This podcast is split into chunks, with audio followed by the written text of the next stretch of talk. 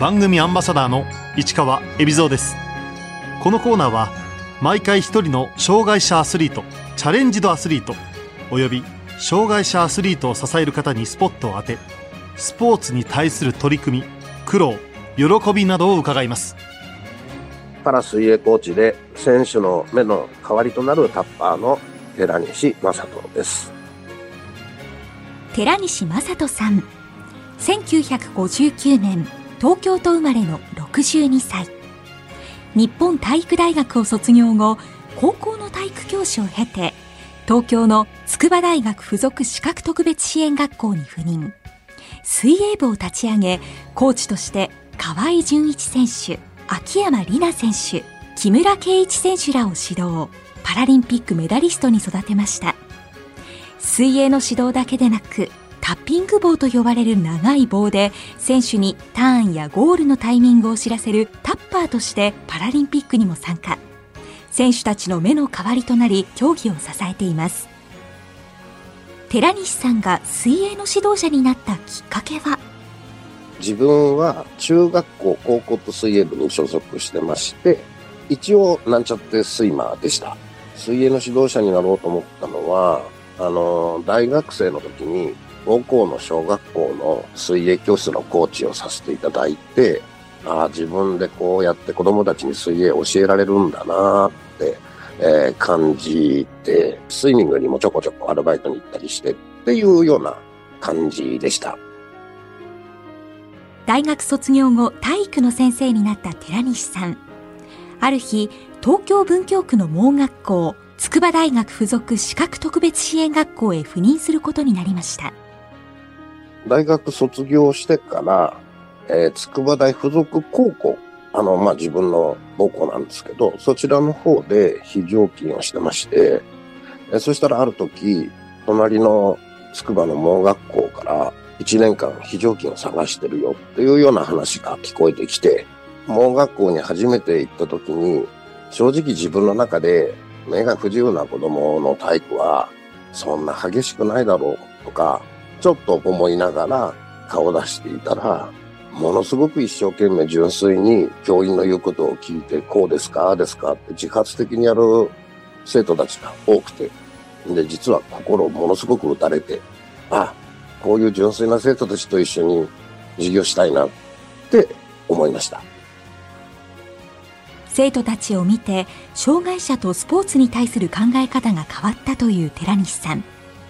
盲学校の中に水泳部を立ち上げました以前から陸上部それからグランドソフトボール、まあ野球なんですけどね、それからフロアバレーボール、3つのクラブが盛んにやってました。で、自分のできること何かなと思った時に、学校にプールがあったので、じゃあ水泳部作ってみよう。水泳だったら、コースロープと壁に囲まれてて、生徒たち泳ぎができるようになったら、その中自由に動けるんじゃないのかな、みたいな感覚で、えー、作ろうと思いました。職員会議では視覚障害者が泳ぐということについて議論は紛糾したそうです。クラブ活動をしたいということで水泳部を作りたいんですって職員会議で、まあ提案したら、まあ、えー、当時自分30ぐらいでしたけれども、大御所の先生方から、なんで視覚障害の俺らが泳がねはいかんのだと。そんな危ないことをする必要ないだろうみたいな反対意見がいくつも聞こえたんですけど、これからの生徒たちが自由に動ける場所が作りたいんですというようなことで、まあ半ば自分があの責任持ちますから作らせてくださいってなんか生きがって作っちゃいました。赴任先の盲学校に水泳部を作った寺西さん。そこで河合純一さんに出会います。自分が盲学校に勤めて3年目に河合君と出会いました。それまでは全く泳げない子たちに水泳を教えてたんですけれども河合君は中学校までは普通学校の水泳部で県大会に行くぐらいのレベルの子が、まあ、視力が低下してうちの盲学校に来るということでものすごくレベルが高い子がポツンと入ってきてしまったのでその子どうしようかなって迷っていたですね。当時作った学校のプールは非常に短いコースでした。盲学校のプールは防火用水をちょっと改良したものだったので、縦が12メーター、12.5あればちょっと計算しやすいんですけど、12メーターで、深さが1メーター。まあ、池みたいなものですね。そんな中で、まあ、水泳部というか、まあ、あの、初心者にはちょうど良かったんですけど、河合くんぐらいのレベルになると、そのプールじゃちょっと練習、なかなかできないなっていうようなことで、河合くんが来て、学校の外のプールも利用しなきゃいけないなっていうことを考え始めました。河合純一選手を指導しているうちに、寺西さんは、長い棒を使ってスイマーに壁が近いことを知らせるタッピングという合図を知りました。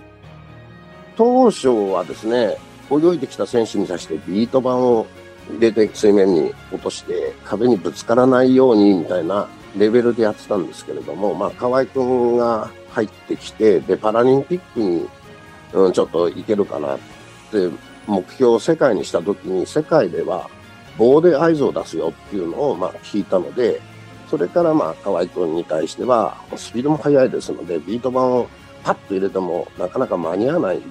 壁にぶつけてしまうってことがしょっちゅうあったもんですから、棒で合図をする、おなるほどなと思いながら、タッピングっていうものをえ僕は知りました。タッピングに関しては、全国の盲学校の先生方もほとんど知らず、当時インターネットもないですから、棒で合図出せればいいんだろうぐらいのレベルから、あの、始まりました。寺西さんはまず、タッピングに使う棒を作るところから始めました。最初、ゴミ置き場に落ってたモップの絵に、泳げない子たちが使うヘルパーっていう大きい浮き輪を刺して、ポコンとやってみたり、ちょっと棒が短いなと、もうちょっと遠くで合図を出したいな、っていったところから、角上の先にヘルパーをくっつけて、えー、叩いてみたり、突っ張り棒を買ってきてみたり、水道管のビニールパイプとかですね、とにかく長い棒であれば何でもやってたんですけど、まあ、ある時、その飛行機に乗らなきゃいけないことがあって、長い棒、それは持ち込み禁止だと言われて、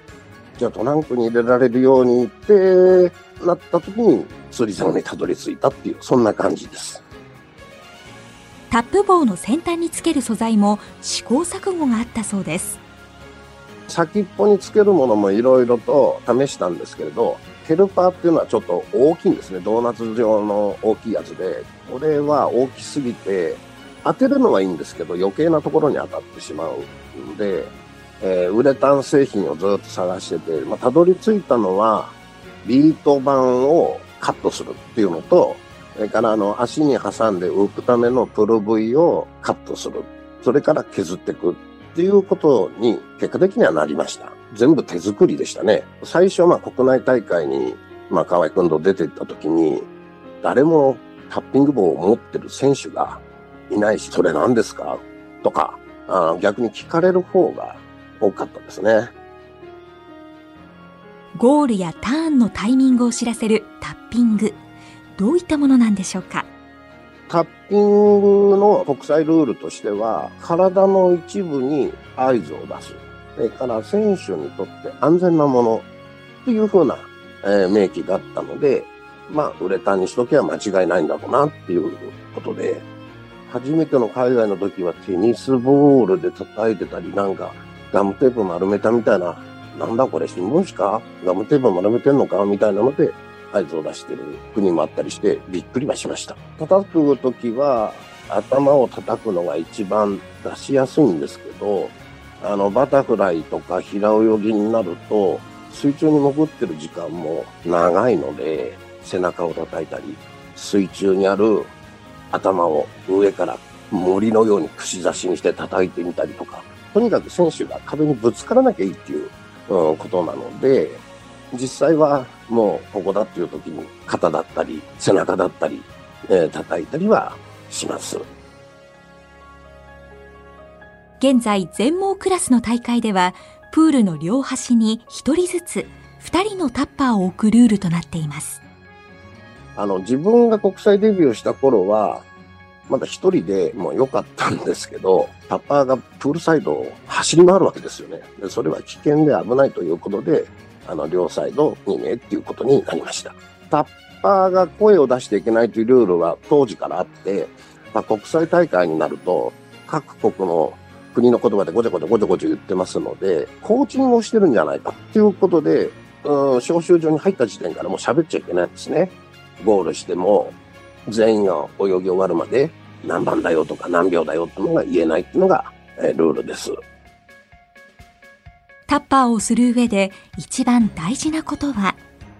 多分信頼関係だと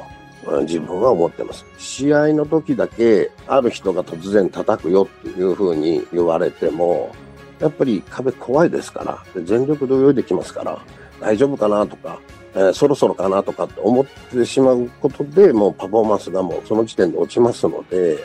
信頼関係が一番なのかなっていうふうには自分は思ってるんですけれども。1992年、17歳の高校生だった河合純一選手は、バルセロナパラリンピックに出場。しかし、教え子の晴れ舞台に寺西さんは同行しませんでした。河合君、まあ、92年のバルセロナ大会に選ばれて、からもう一人うちのあの選手を選ばれて、二人行ったんですけど、まあ、当時、学校の授業もちょうど裏側であったので、素直に諦めて、いってらっしゃいって送り出したっていう感じです。河合選手は初の大舞台で実力を発揮。銀メダル2個、銅メダル3個を獲得。快挙と称えられましたが、寺西さんは違う見方をしていました。河合君がバルセロナからメダル5個取って帰ってきた時に、ああ、世界はすごいなと。金取れないんだ。世界ってすごいとこだなって、世界がどういう状況なのか見たいなっていう気持ちにはなりました。河合選手が盲学校を卒業して大学に進学し教師になってからも寺西さんはずっと指導を続けました。河合くん、高校を卒業して早稲田大学に進学して、で、まあ、早稲田大学の水泳部ではまだ一緒に練習できず、別のサークルの方で小さいプールで練習をしていたと。で、あの、日頃の練習はストローク数で完了しているので、そんなにタッピングが絶対なきゃいけないってわけではないんですけれども、あの、やっぱりタッピングがなかなかまだ、あの、やろうと思う方もいなかったですし、やれる方もいなかったので、まあ、河合くんのレース前になるとタッピングを合わせてレースに行くと。まあ、金メダル取るために河合が頑張ってるので、応援しようかなって、そんな感じだったと思います。続く1996年のアトランタパラリンピックは現地で観戦した寺西さん。客席での応援でした。アトランタの時に、まあ、あの、水泳連盟さんの方に、河合くんの金メダルがかかってるんで、自分を叩かせてほしいっていうお願いはまあしましたけれど、まだまだ日本代表のそのコーチになる資質が自分には全然なくて、コーチの人数枠っていうのがあって、とても自分が入り込めるスペースがなかったと。うんなので、こういうタイミングでこうやって叩いてほしいみたいなことは連盟のコーチの方にお願いをして、でも自分は金メダルを取る瞬間どうしても見たかったので、まあ、アトランタの方まで、まあ、ちょうど夏休みだったのかな、見に行きました。河合純一選手はアトランタで初の金メダルを獲得。嬉しかったですよね。恥も外聞もなく、河合日本一世界一最高とかって騒ぎまくってたような思い出があります。まあ、金メダル取った後、河合君に会ってよかったねって、じゃあ次は連覇だねとか、次は2個取ろうねとか3個取ろうねとか、もう取った後、もうシドニーのことを考えてましたね。2004年のアテネパラリンピックでは、寺西さんもコーチとして初参加。教え子の河合純一選手とともにパラリンピックで戦う夢がついに実現しました自分も水泳連盟さんの方の資格を取ったりアテネで日本代表のコーチとして河合君と一緒に行けたでまず日本代表のコーチになれたって認めてもらえたっていうのがまず一つ視覚障害者の指導者として嬉しかったことですし、それから、これがパラリンピックなんだ、すごいなって、日本はちょっと遅れてるなと思いながらも、河合君と、まあ目指してきた金を目指そうと、うん、ウキウキワクワクドキドキしてたのがアテネでした。実はアテネでは大会中に思わぬ出来事が起こりました。アテネに入って3日目でしたかね、うちの家内から連絡が入って、義理の母が、あの、亡くなったと、突然。で、本当なら帰らなきゃいけないので、旅行会社に聞いたら、飛行機代60万かかるって言われて、これは厳しいなって、嫁に連絡をしたら、しっかり河合君に金メダルを取らすために行ったんだから金取らして帰ってきてねと。お参りはその後でいいかなって、まあ、嫁に言われて、河合君だけにそのことを伝えました。アテネではなかなか金メダルが取れないまま、最後の種目、50メートル自由形に。寺西さんはこの時、河合選手とどんな話をしたんでしょうか？多分、この河合君も感じてたんでしょうけど、あの、プレッシャーかけちゃいけないと思ってあんまり喋らなかったですね。で、どちらかというと、金を取って、その後に、ああ、よかった、これで責任果たせたっていう風な喜び方をしたような。ゴールして、寺西さんは河合選手と抱き合って静かに泣きました。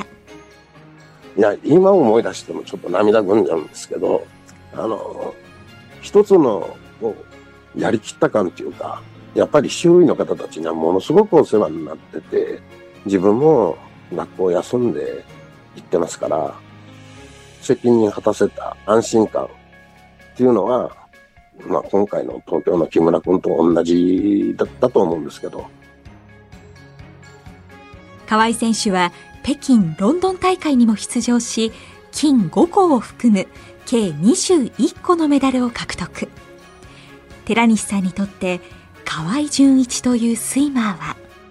河合君と出会ったおかげで自分は普通の盲学校の教員じゃなくなったなと。アフター学校っていうか、その後ですね、一緒に一つの目標に向かって練習をしていて、で、当時はあんまり思ってなかったんですけど、今は河合君っていう選手に出会えたこと、これは自分の宝物だなっていうふうに思ってます。東京パラリンピックでも活躍した木村敬一選手と出会ったきっかけは？木村君は実は水泳をやりたくてうちの盲学校に来てたらしいんですけど中学1年生の時は僕は本当にその河合君と秋山さんともう一人酒井君っていうそのパラスイマー抱えてたので、そその子たちにアテネで結果を出させるの方が主で、アテネ終わってから初めて木村君とせやる、やってみたいみたいな会話が始まったという感じです。まあ、木村君自身はものすごい負けず嫌いな子でして、で、まあ、河合君と木村君と一緒にね、まあ、初めて練習した時に、河合君が50を泳いでる間に木村君は25を泳ぐというような感じで、彼は全盲の人でもこんなに早く泳げるんだっていうのを体で感じた最初の時かなと。で、自分もこうなってみたいって思ったっていうようなと、後から聞いたような気がします。木村選手は高校時代に北京パラリンピックに出場。この時、メダルなしに終わりました。2012年のロンドンパラリンピックから寺西さんがメインでタッパーを担当する選手は河合純一選手から木村敬一選手へと変わりました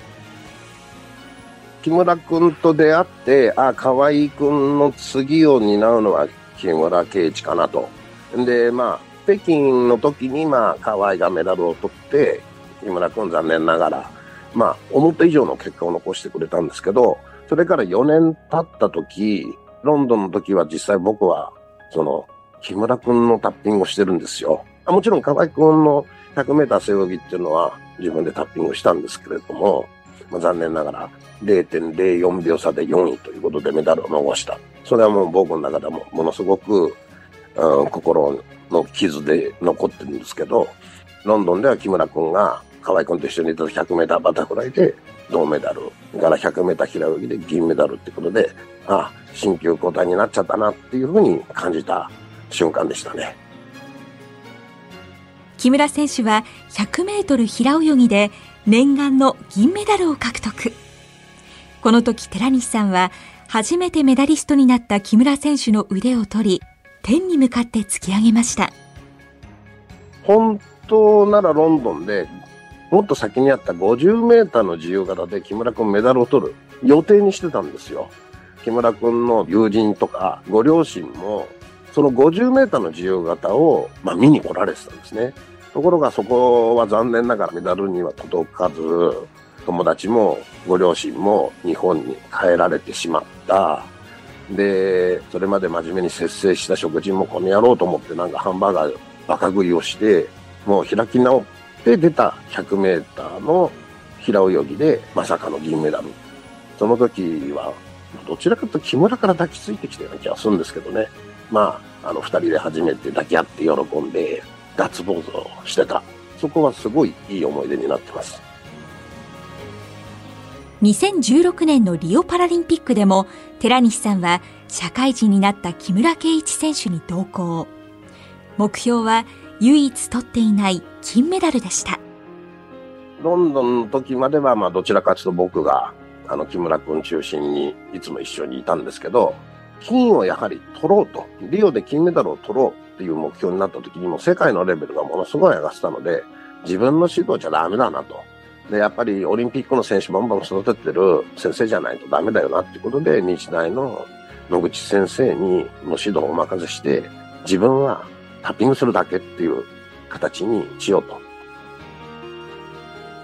リオで木村選手は銀2つ、銅2つのメダルを4つ取りましたが、最大の目標だった金メダルは再びお預けとなりました。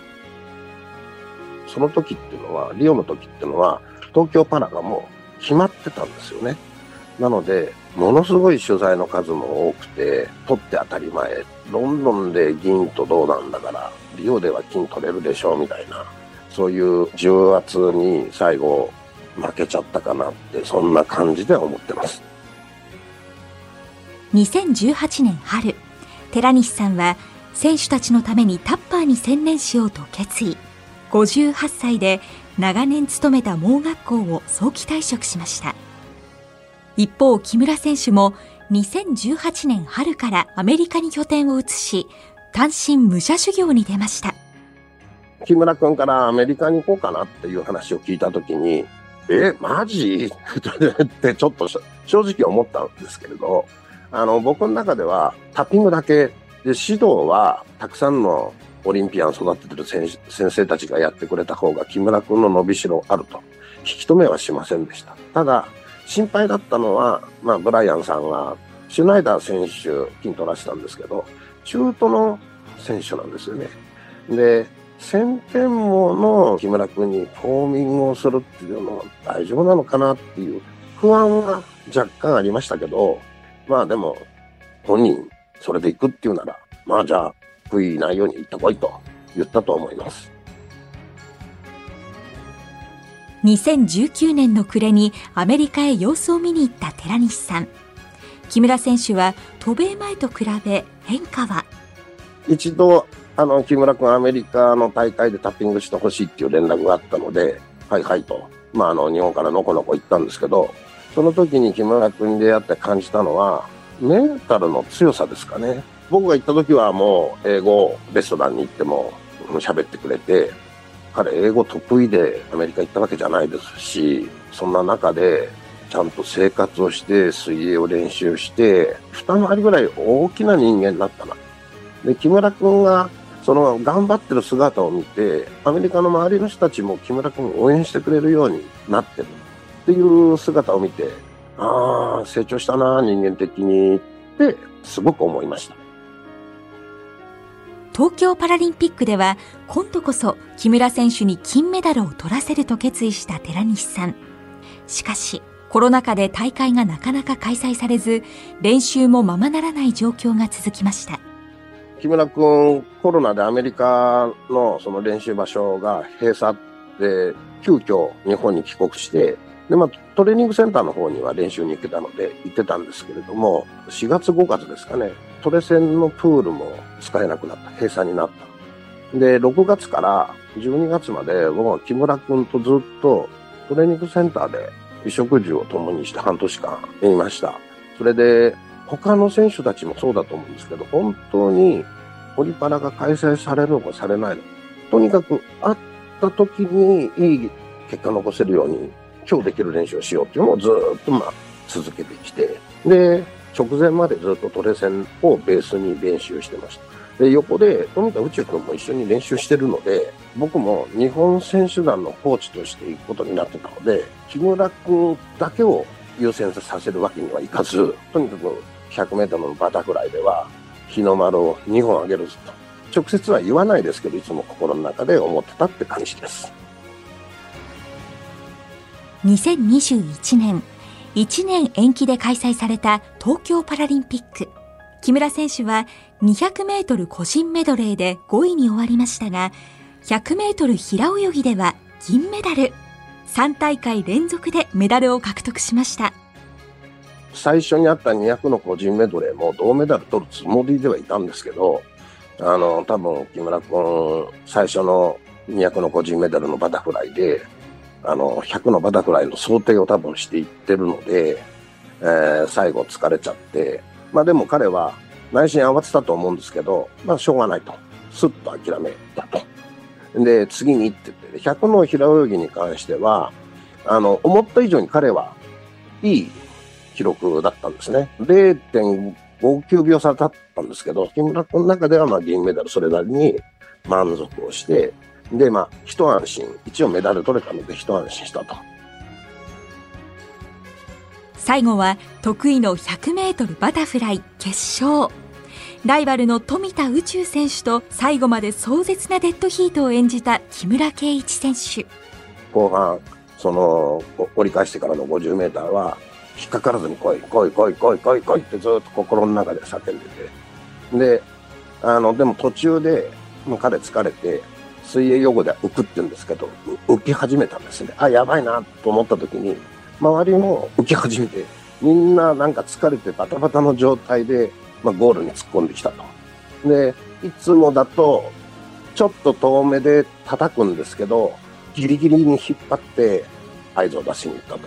これで叩いてゴールで金っていうのは、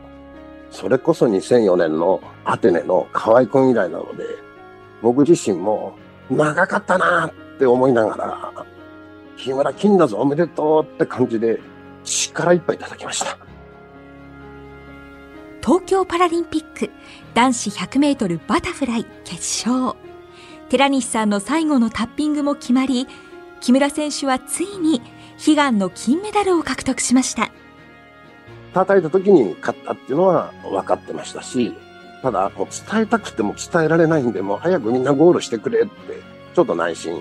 思ってたんですけど、その、結構時間があったので、冷静にタイムを先に言って、まず、金メダルおめでとうって言った後、富田宇宙君と抱き合って、1位、2位を喜んで、その後プールサイドに上がってきた時、今度あの、本当に真っ黒のゴーグルかどうか、審判に確認してもらう作業があるんですけど、そのゴーグルチェックをしてもらってる時に言葉が出なかったですね。ただ、木村も抱きついて、あ僕も抱きついちゃったし、とにかく17年おめでとう、お疲れって感じでしたかね。表彰台で金メダルを手にする木村選手を見て、寺西さんが感じたことは、木村君があんなに泣くとはちょっと自分でも想像してなかったので、いや、木村やっぱりプレッシャーあったんだよな。お疲れ、ほんとよかったね、みたいな感じで、ああ、自分の木村君との出会った17年間、今日でこれで目標達成っていう感じで日の丸見つめてました。パラリンピックでタッパーを務めるのは年齢的に東京で最後にしたいと話していた寺西さん。もし木村選手に2年後のパリも頼みますとお願いされたら、木村君に2年後もお願いしますよって笑いながら言われたら、うん、分かったよって多分言うと思います。ただ、あの、僕の方がそれにちゃんとついていけるだけの体力があるのかなとか、健康を維持できるかなっていう心配はありますけれど、まあ、木村君含めて、視覚障害者の選手たちが自分のタッピングを必要としてくれるんだったら、元気のうちは関わらなきゃいけないよなっていうふうに今はちょっと心の変化があります。改めて、寺西さんが思うタッパーとしての心得はまあ、盲学校の教員で生徒たちとずっと歩み続けた時に、僕にとっては必要不可欠な彼らの目の代わりになるという役割のタッパーなので、頼まれたら一緒に頑張ってやるかって自分でまあ心を持ってやるしかないかなと。あの、プレッシャーが選手たちが4年間頑張ってきたの自分がミスったら選手たちの苦労を無にしてしまうというそこのあの気持ちの戦いに勝てるか勝てないかとは思うんですけど。寺西さんが考えるタッパーとは？選手の目ですね。僕の場合は水泳やってたので一緒に泳いじゃってでここっていうところで合図を出すのが出しやすいのでタイミングがあのそういう表現をしてますけど他のタッパーの方々はちょっとよくわかんないんで、僕は選手と一緒に泳いで目となってるって感じになると思います。